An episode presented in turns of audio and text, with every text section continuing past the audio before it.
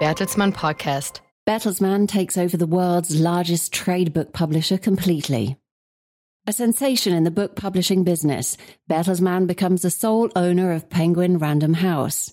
The international media services and education company will take over the remaining quarter of the British co-partner Pearson, increasing its stake in the world's largest trade book publisher to 100%.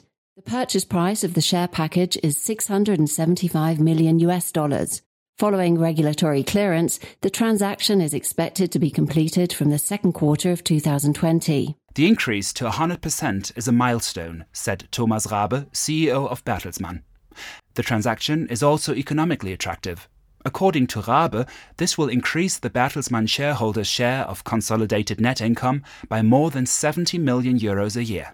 Bertelsmann and Pearson merged their book publishing businesses Random House and Penguin Group in 2013.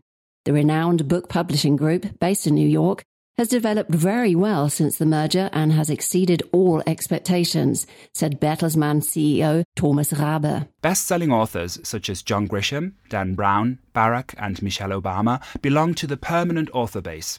Together with the German publishing group Random House, which is wholly owned by Bertelsmann and will also become part of Penguin Random House after the antitrust approvals, the world's largest trade book publisher will in future include more than 300 individual publishers. The number one in the book world will continue to be run by Markus Dohle. He is a member of the Bertelsmann board and has been CEO of Penguin Random House since the beginning of the merger. Markus Dohle sees Penguin Random House well positioned for future challenges. That was the Bertelsmann podcast. Further information can be found under bertelsmann.de. And you can follow us on Twitter, Facebook, and Instagram.